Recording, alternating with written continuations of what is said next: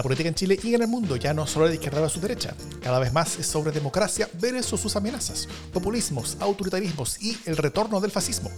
Las amenazas a la democracia crecen, invaden y tienen sus espacios y medios. La defensa, promoción y proyección de la democracia también merece los suyos. Ese es nuestro objetivo. Soy Jimena Jara desde un parque Balmaceda lleno de malditos plátanos orientales. y yo soy Tabor Mimisa desde Plaza Italia, donde mi edificio sostuvo los mayores daños desde lo peor del estallido. ¿Por protestas políticas? ¿Por actor policial? No, por las celebraciones tras el campeonato de Colo Colo. Esto es democracia en LSD.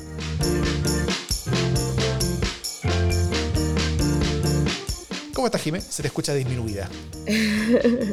estoy súper disminuida. De hecho, estoy a punto de estar multiplicada por cero. Pero, pero aquí, poniendo lo mejor de mí. de hecho, me estaba llamando mucho la atención que tú dijeras eh, que te estuvieras quejando. Y dije, pero ¿cómo va a seguir quejándose de la violencia del 18 de octubre? Que lata y no.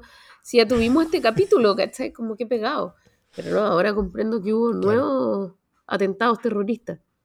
Porque como vimos en Chile, el final del campeonato eh, nacional es, o, el día en que Colo Colo ganó el campeonato, eh, fue un par de días después del 18 de octubre. Eso fue el domingo, ¿no? Domingo, sí. sí. Oye, eh, el, aterrizaje, tu vuelta a Buenos Aires, después de, todos tus periplos que nos contaste la semana pasada, ¿todo bien? o sea... Porque, porque entendí que estás un poquito desconectado un par de días, ¿no? Mira, te lo voy a poner de esta manera. El último día en Buenos Aires, que fue maravilloso, por cierto, todo fue maravilloso, eh, me robaron el celular, ¿cachai? Pero, pero, y esto es lo bonito, me lo robaron en el estilo Nueve Reinas, así como un caballero. Yo, por supuesto, re cancherita, ¿no? Como, no, no, yo no me voy a subir un taxi, ¿por qué me voy a subir un taxi si tengo que conocer el transporte público? Y muy engrupida con eso. Me compré una, una tarjeta SUBE y anduve por el transporte público feliz de la vida. Bueno, y venía con una caja de 20 libros, el transporte público. Me senté y ya cuando me tenía que bajar, lo bueno era que el, el bus, justo el paradero estaba en, en, el edificio mío, o sea, como en la puerta del edificio. Entonces me bajé y ahí me guardé mi celular y ahí un caballero me empezó a meter conversa sobre si esta era o no era la calle que estaba buscando. Yo lo orienté, él me agradeció muchísimo. Yo encontré increíble que yo ya era más local que el local. Eh, nos bajamos juntos, él me agradeció como cinco veces más, partió para un lado, yo entré al edificio, llegué arriba, no tenía el celular. Fue como, oh, gosh. Pero eh, en ningún momento me sentí amenazada, en ningún momento me sentí triste, así que si hay que elegir un modo de que te quiten el teléfono, sin duda este es el modo. Así que bueno, me quedé incomunicada. Eh, tuve que pedir al taxista que si me iba en taxi al aeropuerto, que timbrara ese día, porque si no yo no tenía como enterarme de que me estaban esperando ni nada, porque no tenía celular.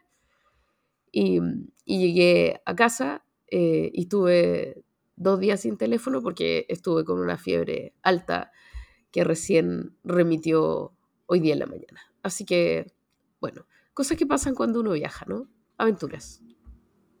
Ánimos. Así es. Bueno, en el programa de hoy día vamos a hablar sobre eh, lo que queda del 25 de octubre como hito. Estamos grabando el día 25. Eh, esto fue después del 18 de octubre que se llenó de discusión. El 25, cuando grabamos esto, pasó repiola, yo creo. Eh, a pesar de que se conmemora no solamente la movilización ciudadana más grande de la historia de Chile, sino que también el plebiscito constitucional de entrada. y Em, y luego, como segundo tema, tanto la Jime como yo vimos hace poco Argentina 1985. A pesar de, o sea, eh, hablando de Argentina y hablando de películas de, de, Darín, como, como Nueve Reinas. Em, como Nueve Reinas, claro. Eh, bueno, Argentina en 1985 no es solamente una gran película, sino que es una gran excusa para conversar sobre varios temas relevantes en Chile. Derechos humanos, justicia y las Fuerzas Armadas. Y democracia. Así que también, obviamente. Antes, noticia de la casa. Eh, esta semana vamos a cumplir tres años como podcast. El 30 de octubre del 2019 publicamos nuestro primer capítulo. Eh, así que, ¿cómo lo vamos a celebrar, Jimé? ¿O, lo vamos a conmemorar? Eh, no sé, no, no, tengo idea, pero si ustedes tienen ideas mejores que las nuestras, que son cero, por favor envíenlas y nos van iluminando el camino. Eso, y podemos y podemos ver durante esta semana qué es lo que haremos como celebración. Y si, algo haremos en el próximo capítulo, eh, podemos hacer otras cosas también. Eh, lo, escuchamos ustedes, eh, cuáles son sus, ideas. No, no, no, nos interesaría hacer algo entretenido, algo especial. Así que eso. Dicho eso, vamos con los temas de la semana.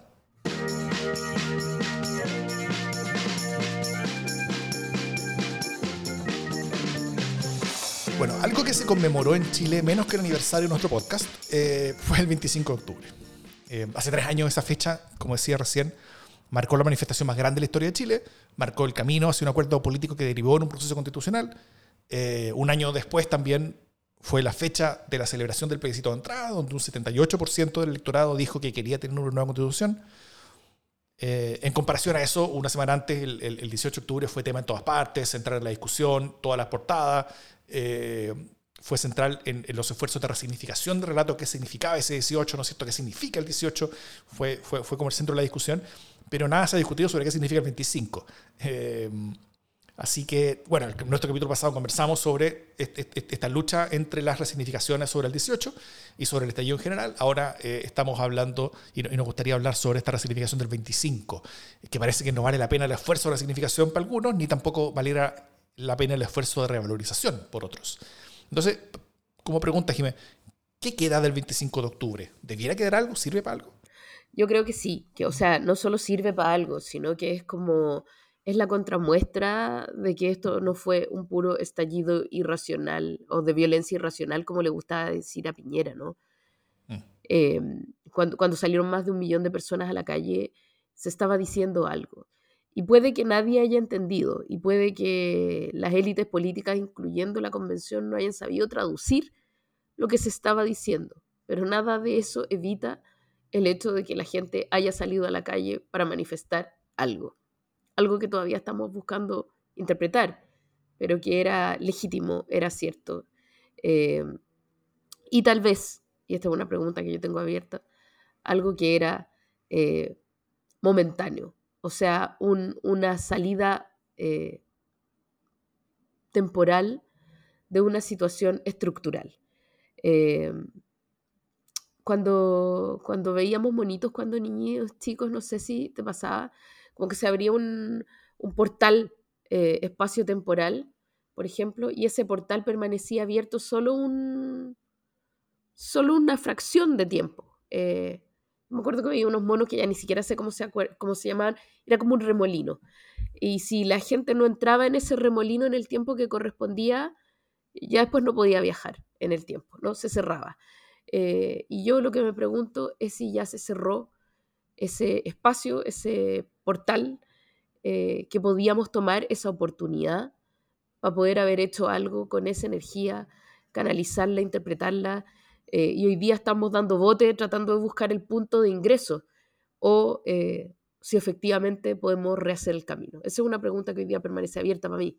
O sea, eh, de ninguna manera quitándole el piso a ese, a ese momento y a esa legitimidad construida colectivamente, que fue muy hermosa y que buscaba un camino de más equidad, de más dignidad, de más justicia, etcétera, a todo Chile, pero que también es previa a otro montón de cosas que también fueron traumáticas, porque no es como que ocurrió el estallido y ocurrió la marcha del 25 de octubre y después ocurrió el acuerdo del 15 de noviembre y no ocurrió nada más.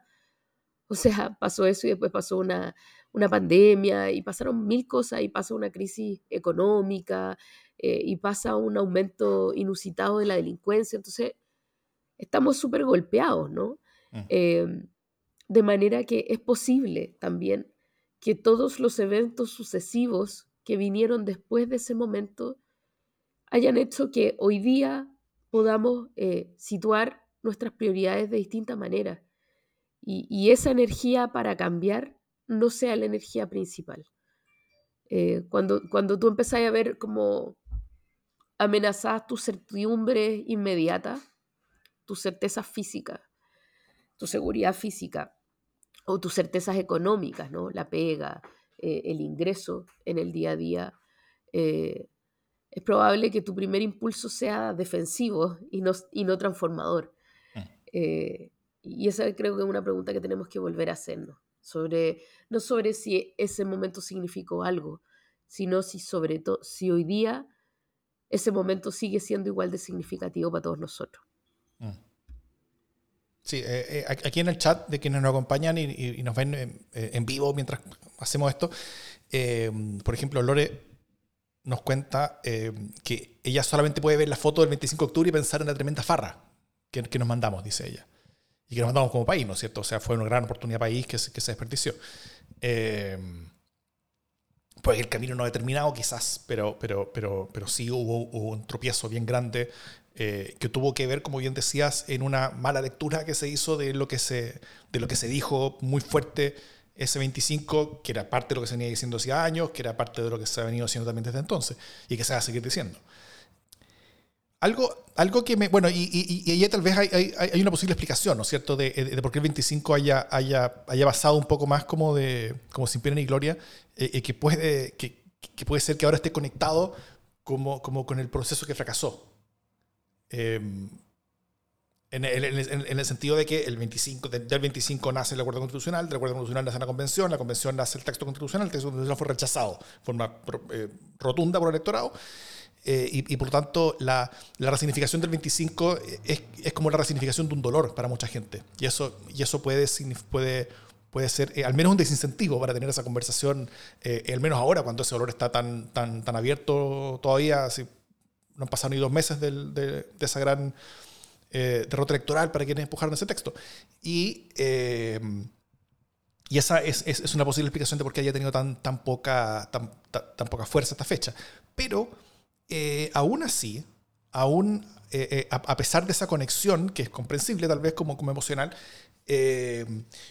yo, yo, yo, yo, me la pregunta de por qué no hubo una intencionalidad política de parte de las fuerzas que sí quieren un nuevo texto eh, eh, de, revalorizar el 25 como contraposición a revalorizar, al esfuerzo de tanta gente de, resignificar al 18, eh, como se hizo en, la prensa, como, como, hablamos tanto la semana pasada.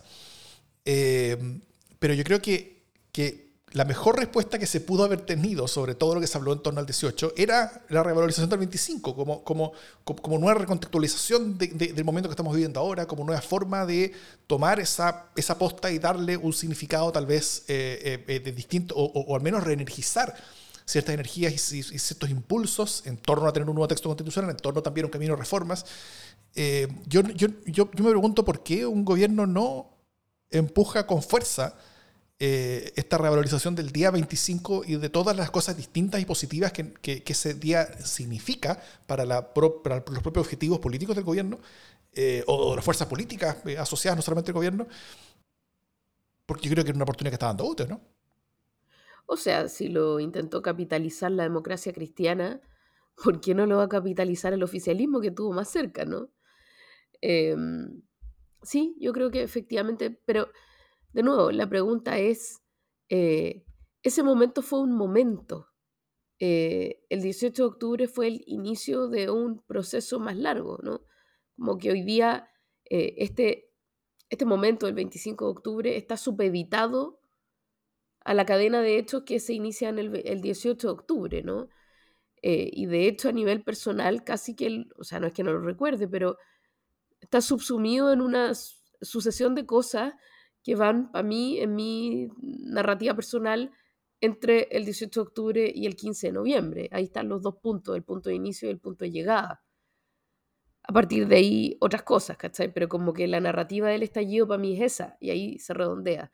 Entonces, no sé si el, el 25 de octubre tiene, tiene tanta fuerza por sí mismo como para narrar un, un hito equivalente al 18 de octubre. Yo creo que no, no. O sea, como simplemente porque el 18 de octubre fue el que abrió los fuegos, literal.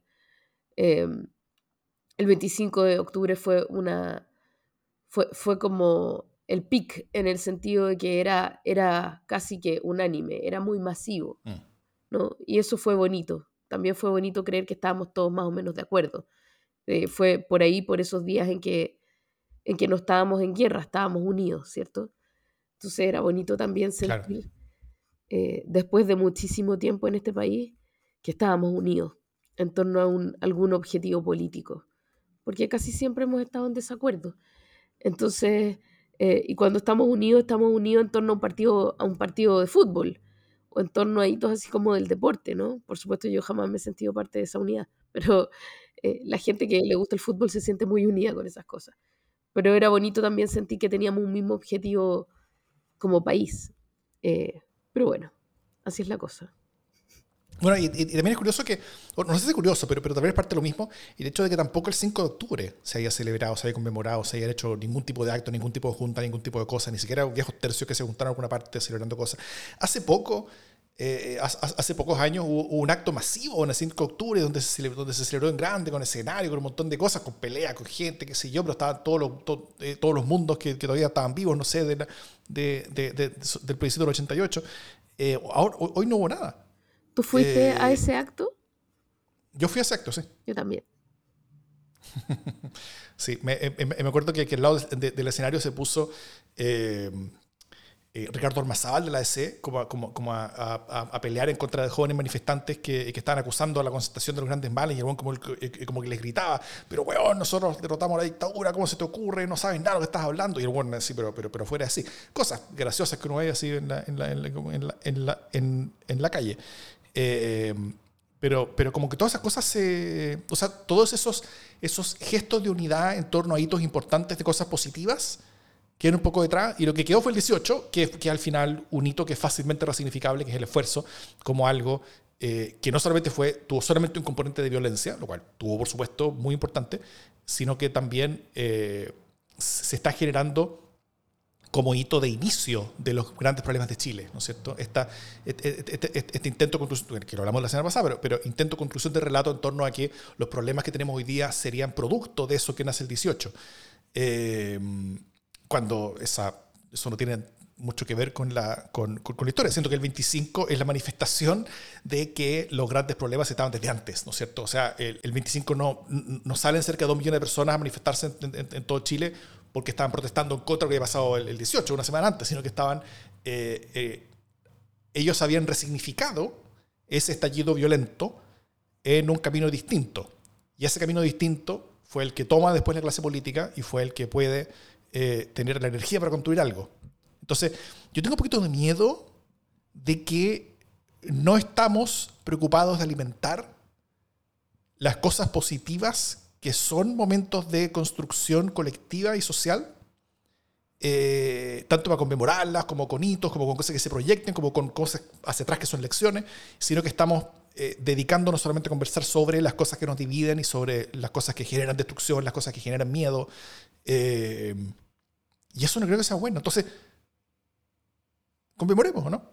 Somos, somos unos haters, eso es lo que queréis decir. Somos un poco haters. yo, creo, yo creo que el, que el social, el ánimo político de Chile está un poquito hater, sí. Creo que, creo que hay, hay, hay, hay desilusión, decepción de algunos, hay, enojo de otros. Eh, todos estamos un poco enojados con distintas cosas, todos estamos tristes por otras. Eh, hay, hay, miedo en muchos sentidos. Entonces, creo que es importante en estos momentos el revalorizar y el, y el, y el, y el reconstruir y el, y tomar hitos que se, que, que, que se han dejado como, como, como, como estando de lado eh, para, para, para, darle un significado importante y para, y, para que sirvan de algo, ¿no es cierto? Creo que, creo que por todo esto es más necesario que nunca hablar del 5, es más necesario que nunca hablar del 25, eh, justamente porque, porque son contrastantes con este ánimo imperante más bien de bajoneo, ¿o no? Eh, yo creo que puede ser. También creo que tenemos una, una pulsión exitista en el sentido de, mirar los hechos del pasado y juzgarlo en torno a cuánto éxito tuvieron en su propósito eh, y no en su mística misma. no, sé si me explico, ¿no? O sea, tú decías, ¿por qué no se celebra, por ejemplo, el 5 de octubre? Eh, esa celebración que tú mencionas, en la que yo fui y tú fuiste, em, fue el 2018, ¿cierto? Eh, cuando se cumplieron 30 años eh, de, del triunfo del no. Eh, y claro, uno podría decir era una fecha importante, claro, eran los 30 años. esos mismos 30 años que un año después estaban siendo apuntados con el dedo, pero, pero en el fondo, esa vez cuando se cumplieron 30 años todavía había la sensación de que había, que es una cuestión que yo mantengo, que se había dado una tremenda batalla épica y, que ese logro había sido un logro gigantesco de una generación primero, pero sobre todo de un pueblo que vota, ¿cachai? Eh, y, y como quedó desacreditado, como quedaron desacreditados los 30 años, pasó que también en la pasada, siento, quedó desacreditada esa confianza, ¿no? Ese amor.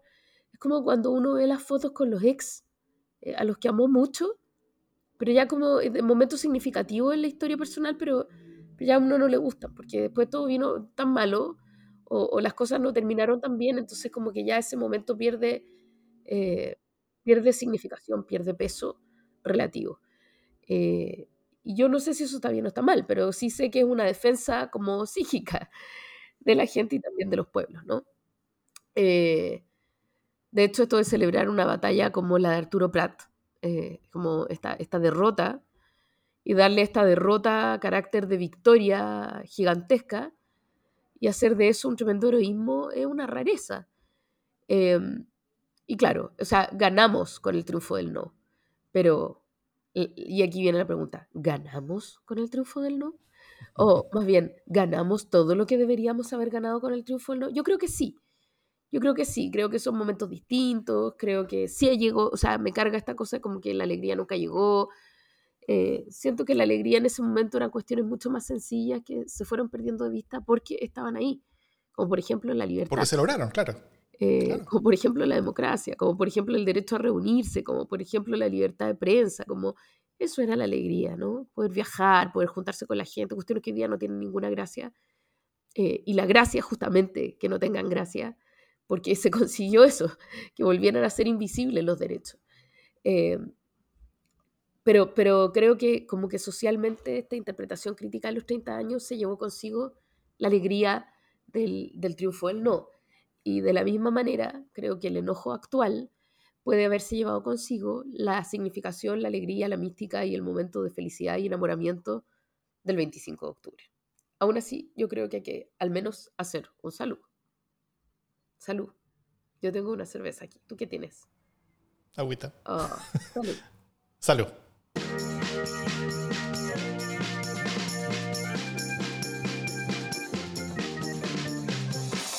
Pero parte de la, de la, de la celebración que, que- que estuve viendo acá afuera, eh, afuera de mi casa el día domingo, después del Campeonato Nacional de Colo Colo, eh, entre, eh, no sé si fueron piedrazos o empujones que terminaron rompiendo la, la mampara de mi edificio, pero, pero, pero igual habían gritos, ¿no es cierto? Como gritos que se veían y se escuchaban, y, y- eran, bien, eran bien notorios como la gente gritaba todo en unísono, como, como si fuera un coro. Eh, queremos, queremos eh, el, el, el, el- el pastelazo de la semana.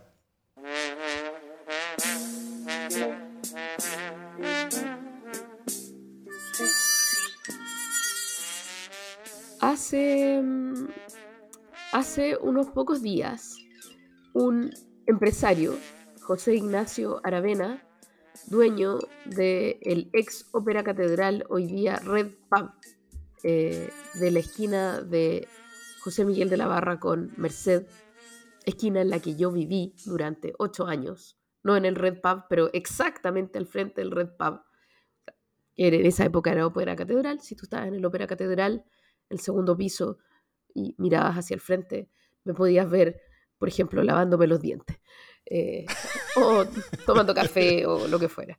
Eh, además no tenía cortina, así que mi vida era bastante pecera. Eh, bueno, pero lo importante es que este, este señor eh, Aravena es notificado de una multa eh, que le está pasando el juzgado de, policía local por haber pintado el Red Pub para borrarle los grafitis.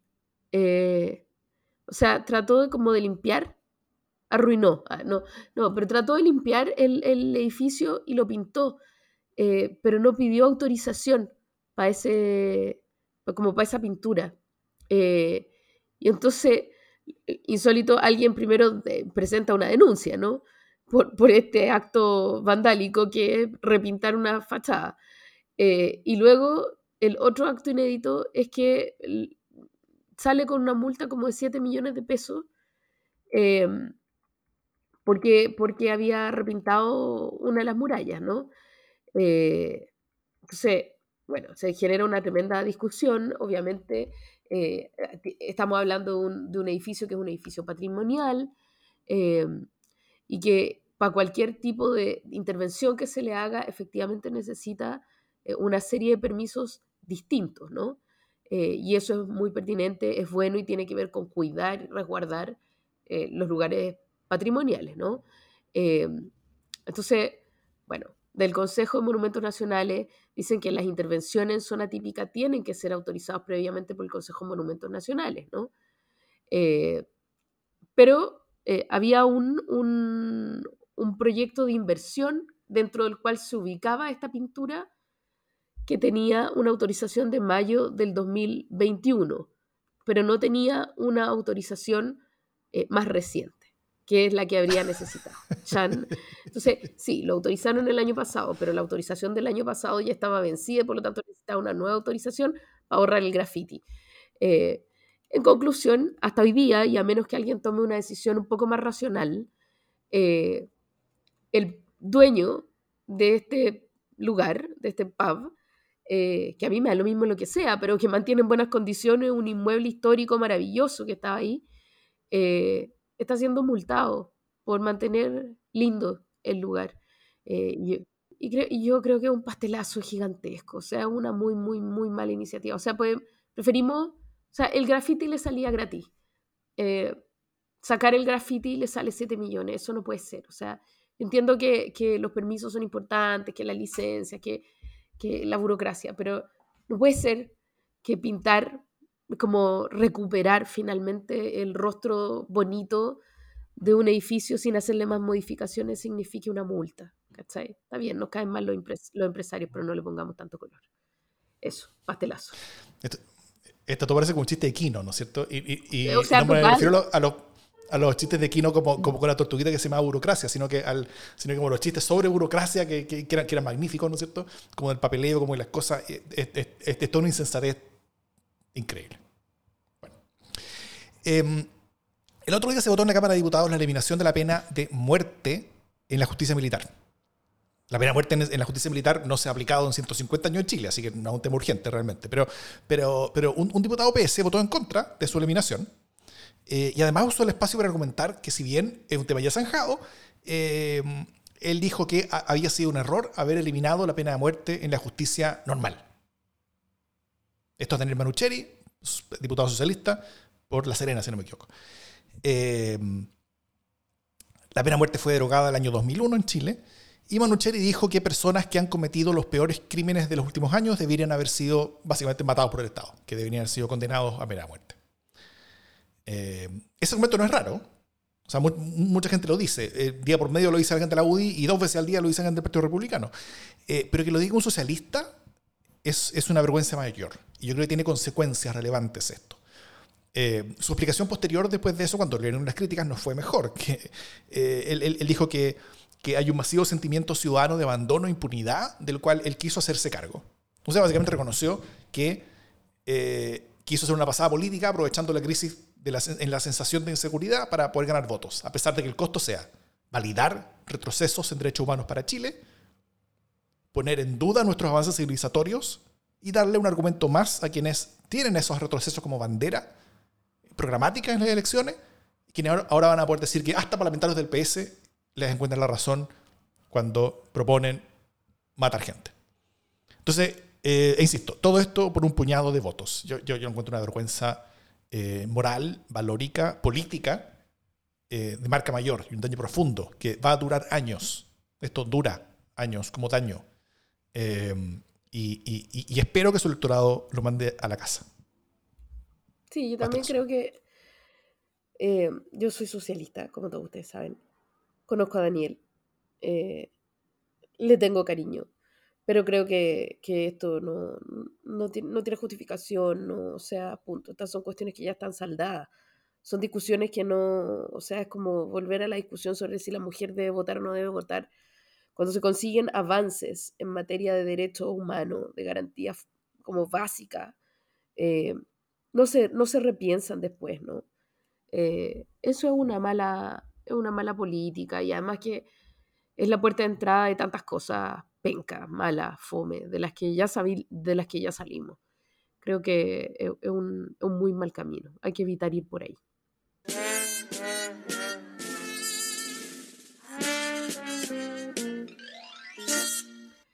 Oye, em, hemos estado un poco nostálgicos, encuentro yo. Yo no sé si en, mi caso puede haber sido como la fiebre o, o- o el viaje a Argentina, no sé, ¿cachai? Pero en tu caso no sé qué justifica la nostalgia. Pero ya que estamos en este ánimo nostálgico, como de conversando de los últimos 30 años, eh, conversando de los significativos que han sido ciertos hechos en nuestra memoria colectiva, em, vi hace poco, y, y esta es una excusa para conversar de otros temas, pero eh, vi 1985, que fue liberada los primeros días de octubre en cine y que llegó a Prime eh, Video, Argentina 1985. eso, Argentina 1985, y que llegó a Prime la semana pasada, si no me equivoco. Mm. Sí. Eh, con Davos la habíamos comentado antes en algún carrete, así como, oye, estoy puro esperando que llegue esta película. Y, y, mm, y yo la vi, Davos la vio.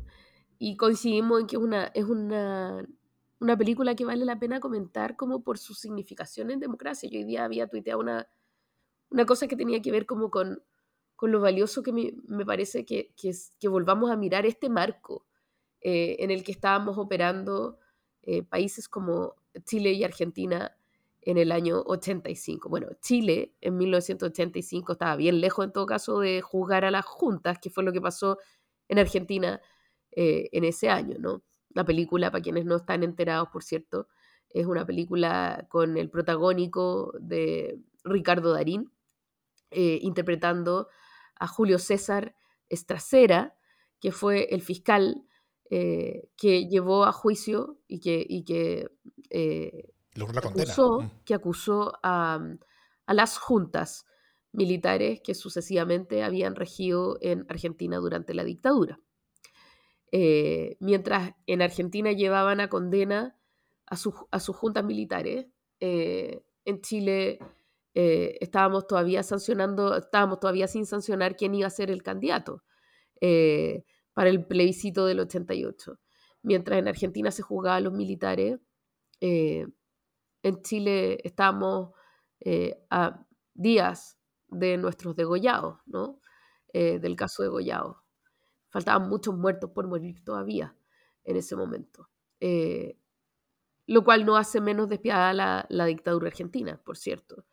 Pero sí creo que el juicio a las juntas, como primer punto, marca una diferencia muy grande de, del tratamiento de la sociedad argentina en contra de los crímenes de lesa humanidad ocurridos durante la dictadura versus lo que ocurrió en Chile, que fue un acuerdo, ¿no? Democracias pactadas, como ocurrió también en Brasil, en Uruguay, si no, no fuimos los, no fuimos los únicos. ¿ah? O sea, de hecho, los raros fueron los argentinos que tuvieron las pelotas de Así es. juzgar eh, a sus generales y a todos los encargados, ¿no? Eso, eh, eso no, no habría pasado en Chile.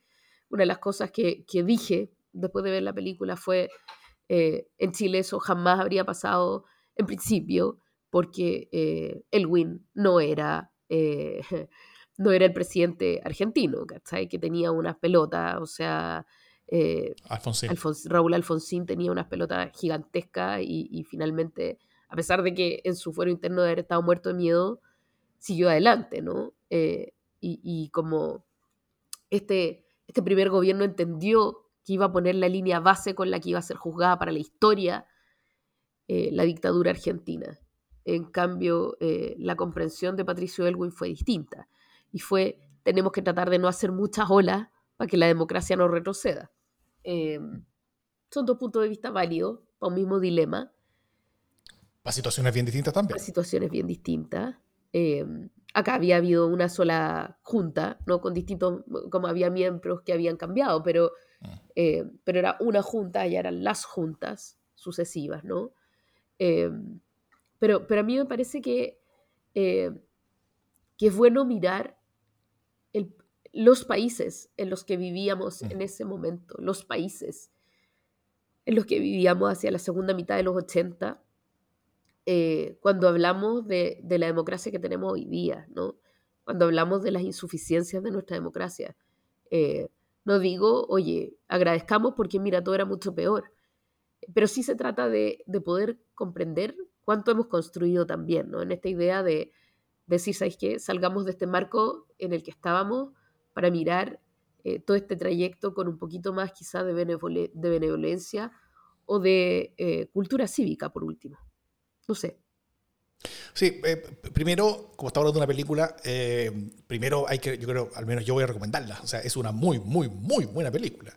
Este, este, este, talento que tienen los argentinos increíbles en su buen cine de, de poder usar muy bien las emociones, con actuaciones tremendas, eh, hay mucho humor en la película. Son, temas terribles los que se tratan. Hay, eh, hay, hay, hay, horrores que se cuentan de manera súper descarnada, que, que, fue como se contaron en los juicios de verdad. Eh, hay grandes discursos, hay, grandes discusiones. Es una película muy política, es una película muy graciosa en, muchos de, sus de sus elementos, como, como, como casi lo, lo absurdo que era toda la, la la situación. Eh, eh, eh, al, principio cuando hacen como el, como el listado de, quienes pueden ser como sus socios colaboradores dentro de este juicio y, como que van descartando a todo el mundo como que no, este, este, facho, este se puso facho, este se murió pero se murió facho, este facho, este facho. O sea, son, como cinco minutos así como descartando todo el mundo porque todos son fachos. pero yo, yo, yo me reía los gritos. Es, muy inteligente, muy buena, es, muy potente. así que si no la han visto, háganse el favor, véanla ya. Y sí, como tú bien decías, la Argentina fue súper extraordinario. Y la misma película lo dicen y son explícitos en eso. Un mensaje al final de la película, eh, y con esto no estoy spoileando porque todas estas cosas son, son historias. Ya, sabemos cuál fue el final. Claro, sabemos cuál fue el final. Em, eh, que, que, ese juicio fue la primera vez en la historia de la humanidad donde un tribunal civil condenó a los líderes de las Fuerzas Armadas de su propio país por los crímenes de la dictadura que lideraron. Eh, no sé si eso ha ocurrido alguna otra vez después, o sea, como, como, como, de manera tan contundente como, como sucedió ahí. Eh, al menos. Y lo primero que uno puede sentir de Chile, como bien dice la Jime, es, efectivamente envidia. Y yo creo que una envidia sana eh, eh, es de, de, de, de, preguntarse cómo seríamos nosotros como país si hubiéramos podido tener esa misma experiencia. porque en parte, y, la experiencia también que, que, cuenta la película, o sea, no solamente lo que pasa en el juicio, sino que también es la reacción que tiene la sociedad ante las cosas que se van contando en el juicio, ¿no es cierto? Que en Chile tuvimos algo más, o menos parecido, pero no tan potente durante tal vez la, la, la, revelación del informe RETI, durante, durante toda esa, esa, esa, investigación, después del informe Valech, eh, pero, pero ahí fue como todo, todo en un solo momento. Eh, y también, tal como dice la Jime, hay que reconocer que en Chile no era posible siquiera intentarlo, algo así.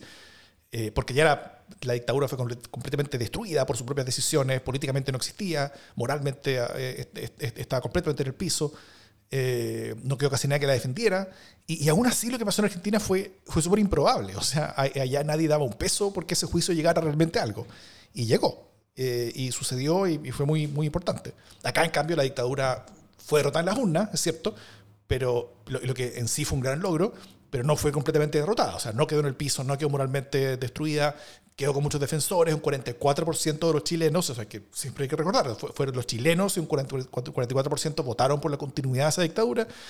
Eh, y eso fue suficiente para meter cuotas de poder después e impedir de que hubiera algún tipo de asonada de justicia eh, como la que hubo, eh, como la que se dio en Argentina al menos con algunas de las cabezas principales. Pero, pero, pero, algo sí hubo, al menos inicialmente. Primero algunos casos emblemáticos y luego eh, el paso del tiempo permitió más y más juicios contra los que seguían vivos, al menos, para que se, se, hicieran responsables por sus actos. De hecho, hace poco Miguel Krasnov sumó otra condena y ya superó los 900 años de, de condenas y, va para los mil. O sea, eh, a, menos que se muera la próxima semana, él, va a superar los mil años y, va a llegar a la página Wikipedia de, las personas condenadas a, mayores años de la historia de la humanidad. Y, todo eso no es poco. O sea, de hecho, lo que, tenemos, lo que logramos en Chile es mucho más de lo que normalmente un país como Chile logra después de una dictadura. Lo normal es mucho menos. Eh, pero, pero, pero, pero, aún así tenemos el caso de Argentina que, que, que efectivamente logró mucho en, en, estos casos, ¿no es cierto? Y, y hoy también eh, esto tiene otra lectura, ¿no es cierto? Porque, porque mientras vemos en la película eh, ese pedazo de historia donde todos los comandantes en jefe, líderes de, la, de, las distintas juntas, eh, tuvieron que responder ante la justicia, Hoy día en Chile tenemos, por ejemplo, a todos los comandantes y jefes del ejército respondiendo ante la justicia. Eh, eh, hoy en la mañana, mientras eh, el día que grabamos martes, se, reveló que Cheire también ahora está siendo procesado por malversación de fondos el ex comandante jefe del ejército, por malversación de fondos, y con él todos los ex comandantes jefe del ejército vivos están siendo procesados por la justicia por, por, por, malversación de fondos fiscales, fraude, entre otras fechorías económicas. O sea, hay, hay, un paralelo ahí también, ¿no? Como bien contingente. Sí.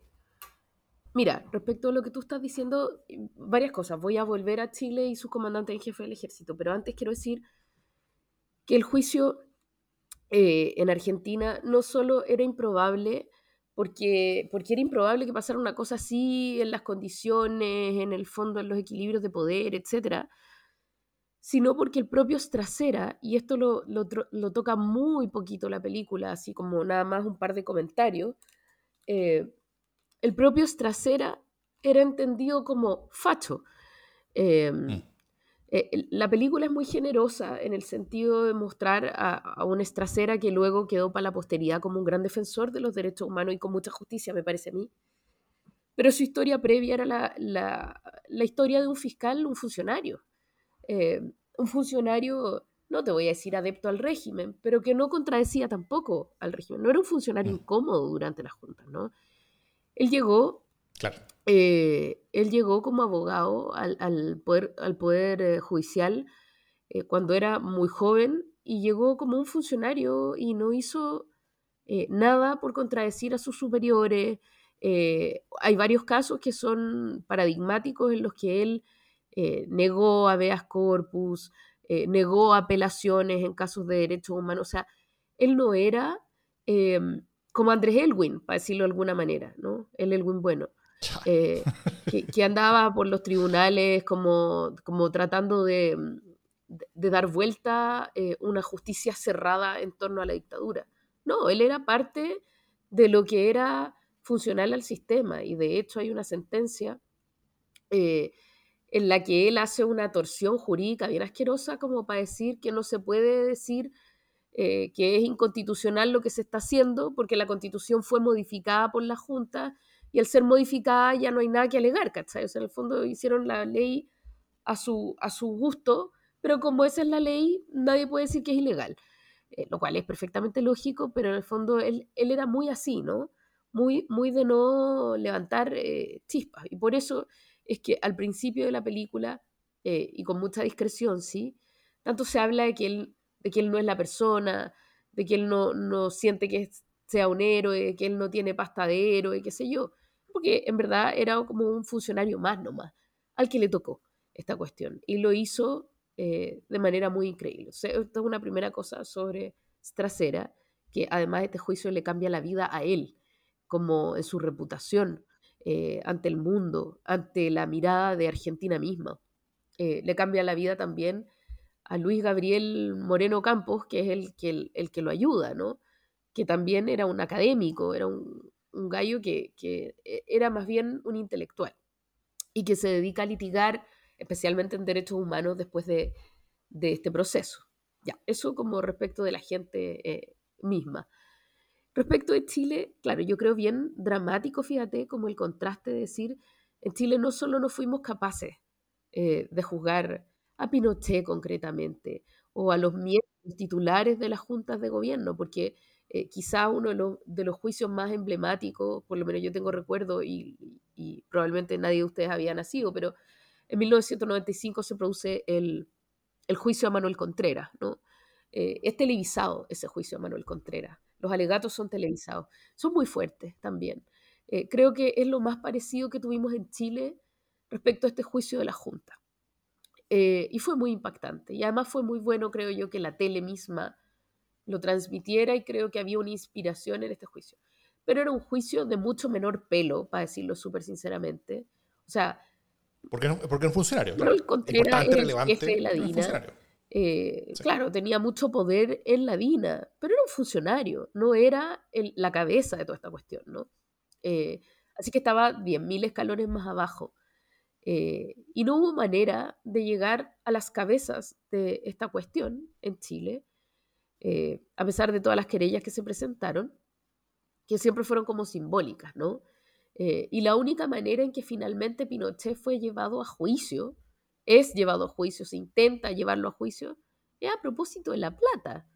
eh, que es una cuestión que se ha hablado harto en Chile, o sea, y, y además a partir del robo de la plata Sí. y, de, y de Daniel López y de todas estas múltiples personalidades que tenía financieras eh, Augusto Pinochet eh, en distintos bancos, a partir de ese hecho, él pierde legitimidad en su base de apoyo, lo cual es bien increíble, porque eh, la propia derecha pinochetista no tenía problema con que él hubiera matado gente.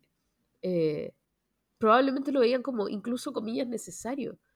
Lo que no le iban a aguantar es que fuera un ladrón, eh, como un pilluelo, ¿cachai? Porque en el fondo, este, que es bien interesante, atroz pero interesante, eh, como esta, esta idea de que era un héroe que llevaba a cabo su destino trágico con tal de salvar a la patria.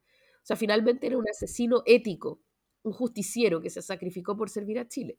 Pero cuando el justiciero además es un ladronzuelo, eh, que escamotea toda la plata que puede, ya se va a la cresta la idea del, del asesino ético, ¿no? Eh, Claro. y ahí es cuando él se va a la mierda. De la misma manera, con los militares hoy día, eh, están siendo todos enjuiciados por malversación de fondos, por fraude, por cuestiones de plata, básicamente, y corrupción. Y no, por ejemplo, Cheire, por, eh, por su participación También. en eh, temas de derechos humanos, que sí tuvo. Cheire también. Entonces, bueno, no sé, creo que, que finalmente eh, ahí hay una cuestión que mirar con mucha atención de cómo en Chile nos impacta mucho más los que se roban la plata que los que, que los que aplican tortura. Y eso es algo que tenemos que mirar bien seriamente, como así, casi como psicoanálisis colectivo. Eh, pero bueno, quizás para cerrar donde empezamos, eh, la película es una muy buena oportunidad para mirar a Chile eh, y para mirar dónde estamos, para mirar dónde estuvimos, para mirar el camino que hemos tenido, eh, para mirar qué es lo que estamos haciendo y, mirar también qué es lo que, qué es lo que significa la valentía y el, patriotismo. Eh, porque realmente patriota era el fiscal, era el presidente argentino en ese tiempo, era- eran, eran, eran los jueces que, que tuvieron la, la valentía de decretar la culpabilidad. eh, y, y- y no eran las personas que estaban en el banquillo de los acusados en esa ocasión. A veces los patriotas son los están en el, banquillo de los acusados, ahí no. Y acá tampoco. Eh, en, en el paralelo que, es- que- que- que se puede hacer. Eh, y el patriotismo a veces, eh, y, y muchas veces es duro, pero a veces funciona. Y a veces eh, tiene éxito, a veces logra cosas grandes y, y- y- potentes y que logran eh, entregarle a- a- al país algo de lo que puede estar orgulloso por generaciones. Y eso es una cosa que, que- que Argentina ganó con esa gesta. Argentina ha, ha perdido mil cosas, Argentina es un desastre en, muchas dimensiones, es un país que, que- básicamente no funciona en- en- en varias de las formas en las cuales uno, uno entiende que debería funcionar un país, pero en esto eh, tienen, y también el fútbol, tienen algo en lo que pueden estar muy, muy orgullosos de lo que han logrado y que, y que, y que, eso les permite continuar, básicamente, y que eso les permite eh, poder sortear la- la- las grandes tormentas de todo lo demás, que es un desastre, pero, pero, pero, pero estas como, como grandes eh, pilares morales de su propia historia y su propia autopercepción, autoconstrucción de identidad, eh, les permiten seguir adelante y tener, y, y- y- y tener una identidad hacia el futuro y poder tener futuro al final. Eh, y por eso tal vez es importante eh, el, el- el no perder las cosas que en Chile sí nos entregan eso. Eh, que en una medida distinta, una dimensión diferente, pero fueron las que hablamos en la, en la primera parte, ¿no es cierto? El 5 de octubre, el 25 de octubre, como, como posibles pilares valóricos, morales y también eh, de construcción de futuro, que, que, que, que debieran ser parte del relato y que no debieran quedar de lado. Sí, yo solo quiero agregar, eh, tu, tu reflexión es muy redonda, pero no quiero que se me quede fuera. eh, otra, cuestión sobre la película y sobre el- como lo que nos muestra de nuevo, ¿no? Creo que tiene valor también para las nuevas generaciones, ¿no? Hay mucha gente en Chile y en Argentina que no sabe lo que pasó en ese momento y, y esa fuerza ya se empieza a perder en las nuevas generaciones. Eh, quienes conocían bien la historia es probable que hayan encontrado fallas, ¿no? A mí me pasó esto. El, el, el discurso que hace Emilio Estracera cuando, cuando pide la condena, cuando hace su acusación, es un discurso fabuloso. Eh, yo ya lo había estudiado muchas veces, entonces lo había visto muchas veces. Hay un video en el que está este discurso completo. Sí. Eh, y, es un, en la película se muestra un, un, un, pedacito, como, como, como secciones del discurso. Largo, eh, pero es un discurso increíble. Y me parece que ese momento no está tan logrado porque eh, Darín en la película lo lee mucho eh, y en, en, la realidad Julio Trasera casi lo dice de memoria. Eh, se lo sabe mucho más que lo que se lo sabe Darín finalmente. Entonces, claro, por ahí yo dije, oye, pucha, pero este momento, que era como el momento peak de esta cuestión, este gallo por lo menos debería habérselo aprendido de memoria, porque, porque Julio Trasera en el video, que además le cierran el ángulo en el mismo lugar, es bien cuidado, lo hacía mejor. O sea, lo hizo mejor Julio Trasera que Darín, que ya es decir. Pero finalmente, claro, esa es mi neurosis, pero no tiene ninguna importancia, porque lo que sí importa es que nuevas generaciones puedan conocer esto que ocurrió. Que más gente hoy día esté buscando en Google a Julio César Estracera, ¿no? Eh, que más gente esté conociendo esta historia. Pero además, quería decir que el hecho de haber juzgado tan tempranamente a sus juntas, eh, haber llegado tan tempranamente a un nunca más, eh, y haber, no haberle dado ni una posibilidad a la ambigüedad o a la justificación de estos crímenes, en Argentina significó también una historia posterior de consensos en torno a lo que ocurrió en dictadura y que no debe ocurrir nunca más.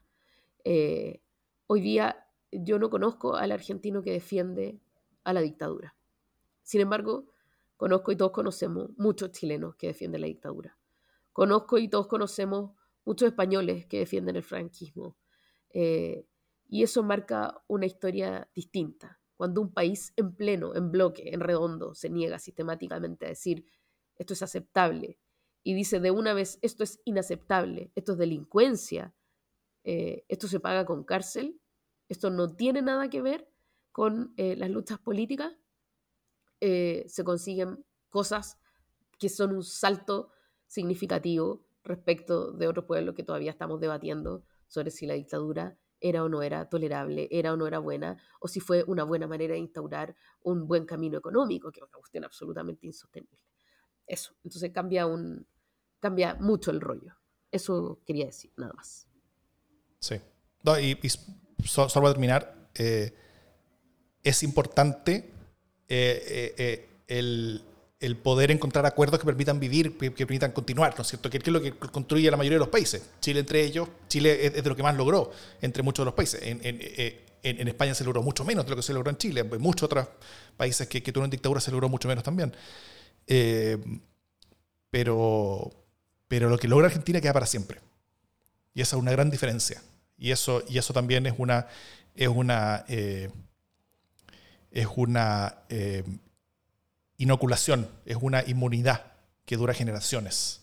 Porque va mucho más allá que el relato, sino que, sino que eh, conecta el horror con las experiencias vitales de las personas y, lo, y, lo, y lo pone al nivel de la identidad nacional y eso permite vivir en paz después. Y por eso es importante.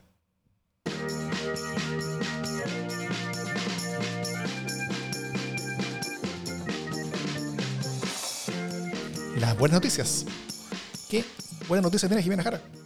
Mi buena noticia de hoy día tiene que ver con, em, con la mención de la ministra de Minería, eh, Marcela Hernando, eh, respecto a la confirmación eh, de la creación de una empresa nacional del litio, eh, que me parece una cuestión bien interesante. Además, hay una disposición de escuchar como a los empresarios respecto de cómo piensan que debería hacerse esto, no una cuestión de nosotros vamos a hacer nuestra empresa como a nosotros nos guste. pero, pero hay una voluntad de establecer una empresa nacional del litio y me parece que ese es un buen comienzo para empezar a discutir sobre qué queremos hacer con el litio en Chile. Así como hay una empresa nacional del cobre eh, o una compañía nacional del cobre, eh, me parece bueno que haya también una, una, disposición de hacer una empresa nacional del litio. Creo que es una buena cosa.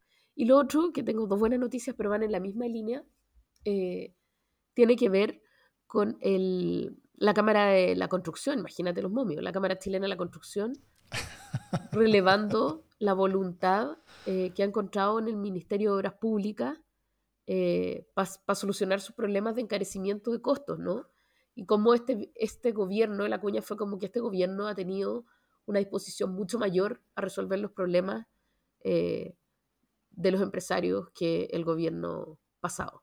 y a mí me parece que ese es un buen punto. Es un buen punto, habla bien eh, de, la disposición de los ministros, pero sobre todo habla bien de los empresarios, fíjate. Yo creo que eso es una buena cosa. Así que, nada, dos buenas noticias. Una, el Estado anunciando la creación de una empresa nacional de litio. Dos, los empresarios validando sus formas de diálogo con el gobierno. Muy bien. Mi buena noticia es que desde hace unos días, como lo ha destacado en Twitter el ex fiscal Carlos Gajardo, han avanzado varias noticias relevantes sobre seguridad. Eh, la prisión preventiva para 12 miembros de una organización, criminal dedicada al robo de madera, a la toma de terrenos y la amenaza, liderada por dos empresarios importantes madereros de la Araucanía. El, el, el, el es una locura. O sea, eh, ellos, ellos estaban asociados, al parecer, con la CAM o con otros grupos que se tomaban campos y después esas personas que se tomaban los campos, los predios, eh, que, que estaban a punto de cosechar, forzaban a los dueños de los predios a pagarle a esas personas y además a tener que contratar para, para, para, sacar esos árboles a la empresa de estos empresarios, que son los mismos que están mandando a la gente a tomarse los terrenos. Una cosa, una locura. Eh, bueno, además de eso, el, el, de una banda de narcotraficantes grande en el norte y de comiso de cientos de kilos de droga, eh, donde ahí el, eh, era parte del hijo de un ex general de carabineros. Además, el disbaratamiento de una red de narcotráfico en Aysén, donde estaba un, ex candidato concejal, un ex policía de investigaciones, un ex militar y tres extranjeros. Eh, y todos estos son avances grandes contra el crimen organizado en Chile, que, que, que es como el, lo, que, lo, que lo, que lo hacen común, ¿no es cierto? Norte, centro, sur. Eh, y, y, varios de estos casos tienen decomisos grandes. Y, yo creo que desde hace rato no veíamos tantas desarticulaciones de bandas grandes y con tanto decomiso de droga, quizás desde los 90, donde eso era, normal donde, donde se, se, pillaban containers con, con, toneladas de droga, qué sé yo, y hace tiempo que que, que no pasaba nada de eso. Eh, yo creo que la persecución judicial está adaptándose al crimen organizado. O sea, como que está entendiendo lo mejor y está persiguiendo lo mejor. Y, se están empezando a ver, a ver triunfos y resultados de eso. Esto no es solamente por este gobierno, eh, hay, hay, hay, iniciativas que vienen de antes, hay algunas investigaciones que vienen de antes también, eh, pero creo que es muy bueno esto.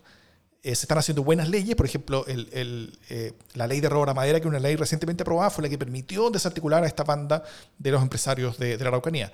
Eh, y, todo esto es una gran noticia porque, porque se están demostrando resultados importantes. Y ojalá los hechos de estas detenciones y desarticulaciones grandes puedan hacer mella al menos en la sensación de inseguridad que a veces, a veces en forma justificada, pero generalmente en forma sobredimensionada, tiene a la población tan llena de miedo y muchas veces tomando decisiones equivocadas sobre su propia seguridad. Estos avances son señales de decisiones bien tomadas que deberían proyectarse hacia adelante. Así que una muy buena noticia. Muy buena noticia. Dicho todo esto, esto es democracia en el SD.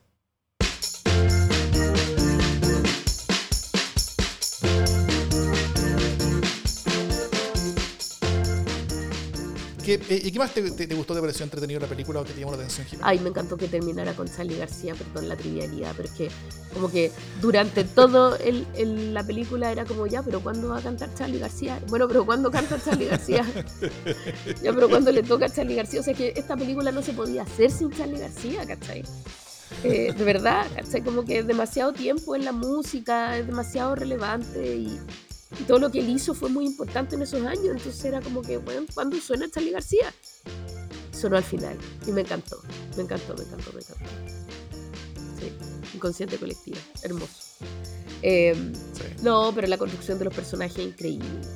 Es una gran construcción de los personajes. O sea, los elementos de ficción que le, que le pusieron fueron con mucha gracia, ¿no? Como la construcción de la relación de Estracera con el hijo. Qué gran personaje el hijo, tremendo, tremendo